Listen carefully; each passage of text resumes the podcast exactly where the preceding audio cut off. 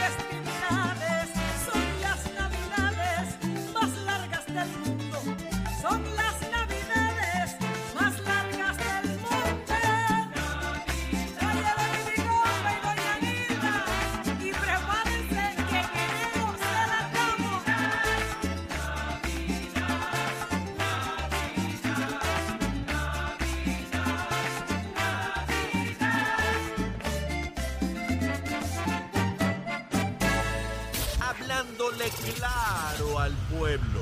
Nación Z Nacional, soy Leo Díaz. Buenos días a todos. Leo Díaz en Nación Z Nacional por la Z. Buenos días, Puerto Rico. Soy Emanuel Pacheco Rivera informando para Nación Z Nacional en los titulares. Después de una reunión con funcionarios del gobierno estadounidense, el director ejecutivo de la Oficina Central de Recuperación, Reconstrucción y Resiliencia, Manuel Lavoy, anticipó que FEMA autorizará extender el periodo para definir el uso de 13.8 millones de dólares que se aprobaron en 2018 para instalar salones temporeros en beneficio de estudiantes de 121 escuelas dañadas por el huracán María. Por otra parte, el ayudante general de la Guardia Nacional, Miguel Méndez, no anticipa movilización de reservistas puertorriqueños adicionales o la asignación de misiones especiales para los cientos de soldados boricuas destacados en el extranjero en el conflicto palestino-israelí en la franja de Gaza. Por último, anoche miércoles, la Cámara de Representantes aprobó a viva voz el proyecto de la Cámara 1701 que busca eliminar la oficina del panel sobre el fiscal especial independiente y crear una nueva entidad para investigar y procesar los casos de corrupción pública. Hasta aquí los titulares, les informó Emanuel Pacheco Rivera. Yo les espero en mi próxima intervención aquí en Nación Z Nacional, que usted sintoniza a través de la emisora nacional de la salsa Z93. Estás con Nación Z Nacional por el Habla Música y Z93. De regreso aquí en Nación Z Nacional, mis amigos, estamos a través de Z93, la emisora nacional de la salsa, la aplicación La Música y nuestra página de Facebook de Nación Z. Mire, estamos hablando de las encuestas, los que, los que creen encuestas, ¿verdad? Yo siempre hago referencia a esos candidatos que estaban al frente como Batia y que Charlie Delgado Altieri le ganó Mire, no a tanto tiempo como estamos ahora, que las primarias son el 2 de junio. A tres meses de las primarias y Charlie le ganó. Yo estoy convencido que, entre otras cosas, toda esta cuestión de la candidatura de Jennifer González fue un globo que sencillamente se desinfló. Se desinfló. Miren todos los traspiés. Aquí lo que vemos todos los días, no porque yo lo invento. De hecho, he entrevistado a algunos de las personas líderes que estaban con Jennifer González y se fueron con Pedro Pierluisi. ¿Usted cree que alguien hace eso en contra de su propio interés? Me explico. Si alguien es candidato a un puesto público, ¿usted me va a decir que se cambia de uno a otro para perder? No, es evidente que eso es lo que ven en el pueblo, que los que estaban con ella se cambiaron. Y si usted se deja ir por ese tránsito, en esa dirección, pues mire lo que le dice el periódico de Jennifer González y las encuestas que ella yo recuerdo cuando ella estaba 39 puntos arriba según la gran encuesta de Nuevo Día, ¿verdad? ¿Quién se bebe ese culé? Es un disparate. Pues ahora resulta que ella baja 9 y Pierluisi sube 16. Ah, no me diga. De verdad. Que eso ocurrió así por, por arte de magia. Entonces, cuando usted lee el periódico, la parte donde le habla de los del corazón del rollo, de los que se identifican clara e inequívocamente con el PNP, ahí dice la encuesta del Nuevo Día que están en empate. Ah, de verdad. Entonces la encuesta de Noticel, con una encuestadora ahí que tiene fama internacional, yo no sabía de esos pájaros hasta que Noticel publicó eso. Pues allí dicen que Pierluisi tiene ventaja. ¿A quién usted le quiere creer? Usted créale a quien usted quiera creerle, por supuesto. ¿Saben qué? La primaria se gana el año que viene, el 2 de junio. Ni antes ni después. Ese día es que hay que llevar los votitos allí. Retar a un incumbente gobernador de alguien dentro de su propio partido es suicidio político, tan sencillo como eso. Y va a quedar claramente evidenciado, ya no porque alguien lo dice, sino porque se va a demostrar y se va a calibrar y se va a medir en la votación. Y no me vengan con el cuento de que ya Pierluisi le ganó a Wanda Vázquez. Wanda Vázquez no tenía ninguna base política. De hecho, cuando entró a Fortaleza dijo que ni siquiera era estadista, ni siquiera era PNP. Eso dijo ella, no lo dije yo. Así que esa no es comparable. Ella llegó allí porque levantó la mano derecha porque había una vacante y la constitución dijo que le tocaba a ella. ¿Quién votó por Wanda Vázquez para ser gobernadora? Ni usted, ni yo, ni nadie. Nadie. Aquí hay un gobernador que ha tenido una base política por muchos años. Corrió para comisionado residente en más de una ocasión. Era presidente de la colectividad. Es gobernador de Puerto Rico en una primaria que ganó. Y es el incumbente. Cuando Jennifer dijo aquello, es lapidario y eso va a quedar ahí para la historia. En un anuncio donde dijo que iba a radicar, porque al día de hoy no ha radicado y lleva tiempo buscando un candidato a comisionado, fue a buscar a Reyes y Reyes prefirió, el general Reyes entendió que tenía más futuro irse a trabajar con Luma que con Jennifer. Y, Jennifer que quería que Luma desapareciera. Y acabó Reyes diciendo, no, donde hay futuro es con Luma, no con Jennifer. Y no fue candidato de ella. Le han preguntado a todo el mundo para que sea comisionado. Todavía no encuentran uno. Y al que encuentren, el, cualquiera de los que está corriendo eh, Quiquito o, o le va a ganar porque estos dos tienen base política. Eso no es que alguien llega de momento, ah, llegué yo.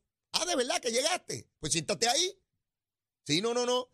Mire dónde llega la gente que cree en encuestas. Muchos andan por ahí, mi querido hermano Vega Borges. Triste, el alcalde de Bayamón también lo escuché hablando hasta de los indios y que se ni qué, no, no puede explicar. Se acabó la folloneta, ¿verdad? Que Puerto Rico va por mal camino, dijo Jennifer, de su propio gobierno.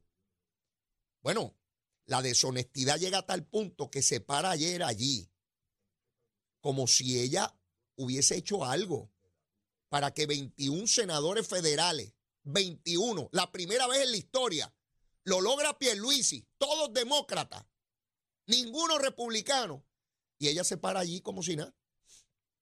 Y el gobernador, como les dije ahorita, en ese sentido de hombre de Estado, pues perfecto, porque él quiere que el proceso avance y no lo puede detener por niñería, ni por diferencias primaristas, ni nada de eso. Está claro de lo que significa el movimiento estadista. Que hoy él es el porte estandarte, igual que lo fueron tantos otros en el pasado y otros lo serán en el futuro.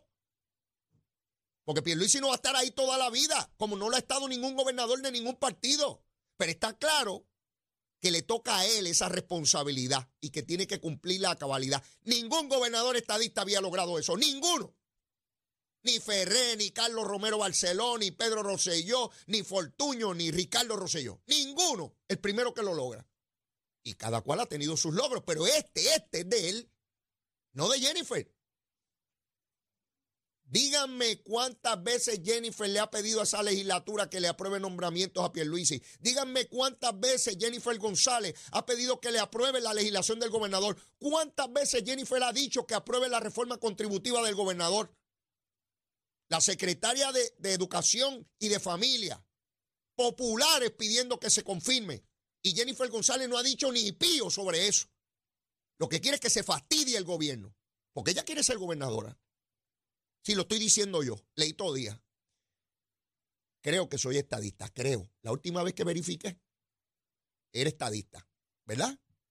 Y si alguien tiene duda de eso, pues no sé qué más tendré que hacer. ¿Verdad? Toda una vida, toda una vida, desde que era un adolescente, en las buenas y en las malas, ganando elecciones, perdiendo elecciones, con posiciones, sin posiciones, y a mis 61 años aquí, al pie del cañón sin ninguna posición ni aspirar a ella. De hecho, estoy molesto con los Ferrey el nuevo día. ¿Dónde rayo está mi 1% que me dieron la otra vez? ¿Me van a decir que he perdido electores yo? No, señor. Estoy ahí. Donde dice 1% otros y no dice quiénes son, soy yo. El leíto día está ahí, me escondieron como el monito Santurce. Pero estoy ahí. Estoy ahí en el 1%. Guardadito, pero, pero estoy ahí. Así que así están las cositas en términos de las encuestas. Y vuelvo y digo, ni Pierluisi se puede dormir, ni Jennifer tampoco. Porque cuando uno está en una carrera, cualquier cosa puede pasar. Yo no creo en encuestas. No me vengan a decir que hay que coger lo chévere. Ayer les explicaba, porque escucho estadistas que el Partido Popular está muerto. El Partido Popular no está muerto. Si los electores se meten ahí, le podría ganar al PNP. Así que los PNP no se pueden dormir. Y los populares, pues van a hacer su trabajo podrán ser más o menos exitosos, yo no sé. La vez pasada ganaron 41 alcaldías, eso no es poca cosa. Tienen la mayoría en Cámara y Senado los populares, eso no es poca cosa. Ah, que no son mayoría absoluta, está bien. Pero tienen más legisladores que el PNP, ¿o no? 12 tienen en el Senado y el PNP solo 10. 25 tienen en la Cámara y el PNP solo 21. Díganme, ¿está muerto el Partido Popular? No está muerto. No hagan el juego ese del 96, donde incluso yo pensaba, ah, se liquidaron con el millón de votos de Rosselló. Pues sí, la era gobernadora cuatro años después. Y cuando Fortuño ganó por más de un millón, ah, están muertos otra vez. Pues están muertos. Pues Alejandro ganó después por 11 mil. Pues no importa. Cuando usted pasa la licencia de conducir es por 70. Si usted saca 69, no, no pasó a licencia. Pero si saca 70, va para allá afuera a guiar, aun cuando, aun cuando otro sacó 100. El policía no le dice, ay, usted no puede guiar porque no llegó a 100. Van todos a guiar por ahí para abajo. Usted gana con un voto, uno, un votito, un votito. Lo demás es ventaja.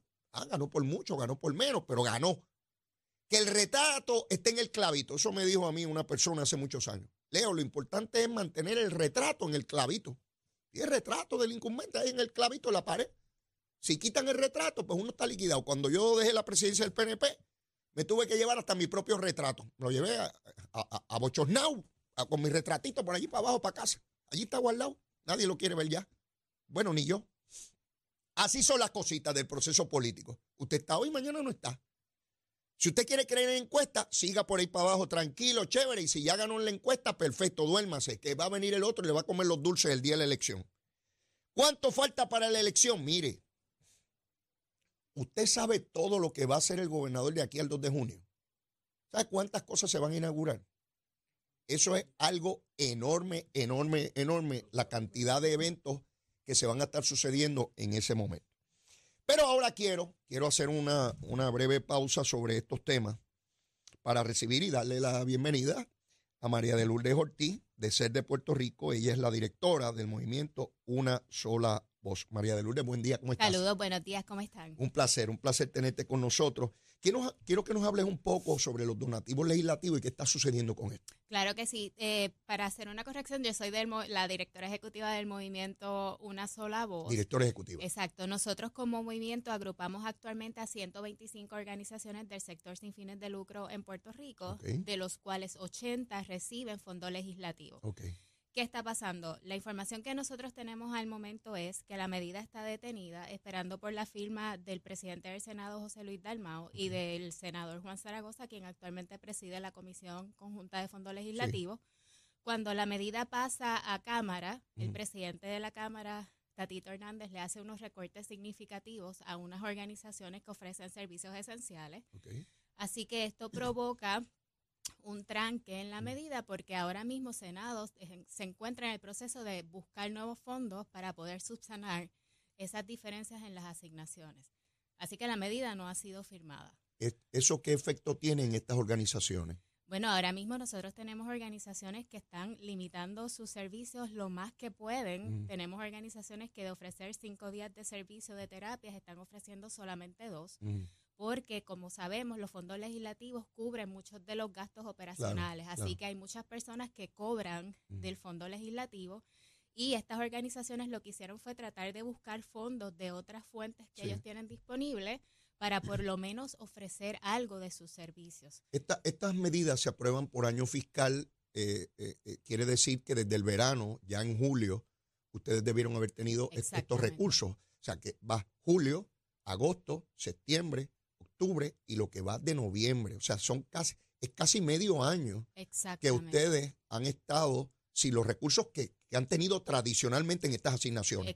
Es un dinero que ustedes anticipaban y prevían que iban a tener porque era como de ordinario ocurría. ¿Qué razón se dio en la Cámara para estos recortes si ustedes conocen? No sabemos. No nos han dicho, para eso estamos reclamando que este sea un proceso transparente, porque tampoco hemos tenido acceso a la medida, no hemos podido, ahora mismo las organizaciones no saben si van a recibir efectivamente fondos legislativos porque no saben si están en la lista. Eh, le, le- le- le pregunto, María de Lourdes, eh, ¿fue que le dieron dinero a organizaciones que antes no estaban y eso supuso el recorte de las que ya tenían?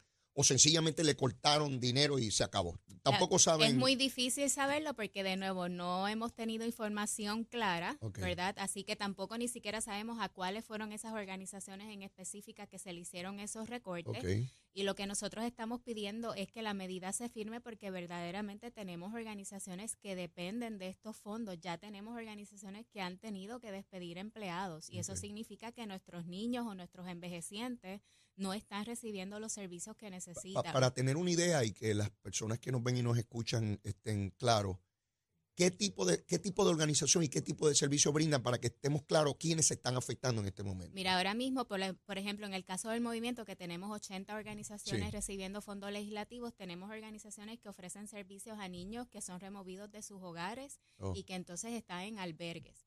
Así que tenemos, ni, tenemos también personas que no tienen hogar y que tenemos organizaciones que le ofrecen esos servicios de hogar, así como también de alimentos. Tenemos organizaciones que le ofrecen alimento a envejecientes que están solos en sus casas. Tenemos organizaciones que están ofreciendo terapias a niños especializados como por ejemplo de espina bífida, que, no, que sus tratamientos no pueden ser interrumpidos. Tenemos personas que están recibiendo tratamiento de apoyo psicológico porque han sido víctimas de crímenes violentos. O sea, hay toda una gama de organizaciones ofreciendo servicios y recordemos que estos son los servicios que el gobierno ahora mismo no puede eh, prestar porque no tiene los recursos Seguro, suficientes. seguro. En, en el caso, ustedes estarían su reclamo eh, que se restituya lo que había aprobado el Senado, que era lo que de ordinario ustedes recibían, que se restituya eso y se apruebe a la brevedad posible. Esa sería la petición. Claro, y entonces pues sabemos que estamos, la sesión cierra el 14 de Sí, noviembre mismo. y entonces sesionaron ayer y por lo menos ayer la medida no estaba en el calendario. Se supone que Cámara hoy está recibiendo todo lo que se aprobó en Senado y si la medida no estaba ayer, entonces no sabemos qué va a pasar. Ustedes físicamente han estado allí reclamando la, la- la información. Hemos estado eh, reuniéndonos con el, el, el- el senador Juan Zaragoza, pudimos hablar también con Jesús Santa, pudi- nos reunimos con asesores tanto del presidente de la Cámara como del presidente del Senado, o sea, hemos estado Sí, haciendo el trabajo. Exacto, pero lamentablemente la información Y si no el está 14 fluyendo. no se aprueba, habría que esperar a enero, a que Correcto. comience la próxima sesión. Correcto. Y sesión ahora ordinaria. mismo, en el caso extraordinario de que esta medida se apruebe el 14 de noviembre, eso significa que la- luego de eso tiene que pasar entonces Que a manos trámite, del gobernador. Hay un trámite. Exacto. Y en lo para- que esos dineros llegan hasta las instituciones pasa otro Exacto. periodo de tiempo. El año pasado la medida se aprobó igualmente en noviembre y las organizaciones vinieron recibiendo su donativo entre diciembre y enero. Ya. Si esto se tiene que extender a enero, Sí, sí. o sea, esto llega a marzo. Pues vamos, vamos a estar desde este foro, desde este programa, solicitándole a los líderes legislativos que le den la atención que, que ellos saben que esto tiene, porque esto no es nuevo, esto es eh, todos los años, esto es recurrente y ellos conocen, ustedes son organizaciones bona fide, debidamente auditadas, fiscalizadas, que tienen un rendimiento y que podemos ver y cuantificar el servicio que se brinda directamente a los ciudadanos. Correcto. Y para eso fue que se creó la comisión, para establecer estos procesos y estos procedimientos. María de Lourdes Ortiz, gracias por placer, eh, crear conciencia en el pueblo sobre lo que está sucediendo y nuevamente me comprometo a darle seguimiento desde Muchas este foro. gracias, lo agradecemos. Cómo no, buen día, buen día. Pues ya escucharon, mis amigos, eh, esto es una situación eh, altamente preocupante porque necesitamos esos recursos económicos para estas organizaciones, para las personas que brindan servicios. Son servicios muy especializados y servicios de, de una urgencia inmensa en la población puertorriqueña. Así es que nuestra petición a los líderes legislativos es que por favor aprueben esta medida eh, a la brevedad posible y que estas instituciones tengan los recursos que tanto, tanto necesitan y que el pueblo eh, ciertamente eh, va a agradecer enormemente. Tenemos que ir a una pausa y luego de la misma, ya mismito, debe estar por ahí el profesor Loren Colbert. Tengo mil cosas que discutir con él aquí en el programa. Ya mismito aquí en Z93, llévatela, quiero. Buenos días Puerto Rico, soy Emanuel Pacheco Rivera con el informe sobre el tránsito. A esta hora de la mañana continúa el tapón en la mayoría de las carreteras principales del área metropolitana, como es el caso de la autopista José de Diego desde el área de Buchanan hasta las salidas del Expreso Las Américas y también en el área de Toa Baja. Además de la carretera número 2 en el cruce de la Virgencita y en Candelaria en Toa Baja y más adelante entre Santa Rosa y Caparra, así como algunos tramos de la PR5, la 167 y la 199 en Bayamón. Además, la avenida Lomas Verdes entre la American Military Academy y la avenida Ramírez de Arellano, la 165 entre Cataño y Guaynabo en la intersección con la PR22 y el expreso Valdoriotti de Castro desde la confluencia con la ruta 66 hasta el área del aeropuerto y más adelante cerca de la entrada al túnel Minillas en Santurce. También la avenida 65 de Infantería en Carolina y el expreso de Trujillo en dirección a Río Piedras, la 176, 177 y la 199 en Cupé y la autopista Luisa Ferré que está congestionada en el área de Montelledra y en la zona del Centro Médico de Río Piedras y más al sur en Caguas. Por otra parte, la 30 en el área de Juncos y desde la salida 14 de las Piedras a Gurabo, donde ocurrió un accidente más temprano esta mañana. Hasta aquí el informe del tránsito, ahora pasamos al informe del tiempo. Para hoy jueves 9 de noviembre, el Servicio Nacional de Meteorología pronostica para todo el archipiélago otro día principalmente nublado y lluvioso. En la mañana han habido lluvias en el área este, el interior y el área metropolitana. Particularmente en el este hay advertencia de inundaciones para Humacao, Manunabo, Patillas y Yabucoa hasta las 10 de la mañana. Además, en la tarde se esperan aguaceros y tormentas eléctricas para toda la isla, con las lluvias más fuertes en el área oeste y el área metropolitana. Hoy los vientos se mantienen generalmente del este de 8 a 12 millas por hora con algunas ráfagas de hasta 20 millas por hora y las temperaturas máximas estarán en los bajos 80 grados en las zonas montañosas y los bajos 90 grados en las zonas urbanas y costeras con los índices de calor en los altos 90 grados. Hasta aquí el tiempo les informó Emanuel Pacheco Rivera. Yo les espero en mi próxima intervención aquí en Nación Z Nacional, que usted sintoniza a través de la emisora nacional de la salsa Z93.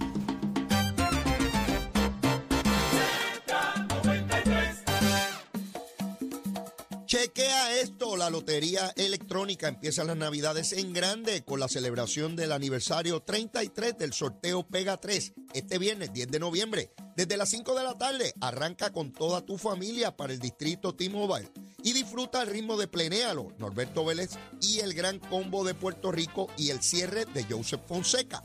Podrás ver el sorteo en vivo, juegos, premios y muchas sorpresas más. Este viernes a celebrar el Pega 3 en el distrito T-Mobile te invita la Lotería Electrónica.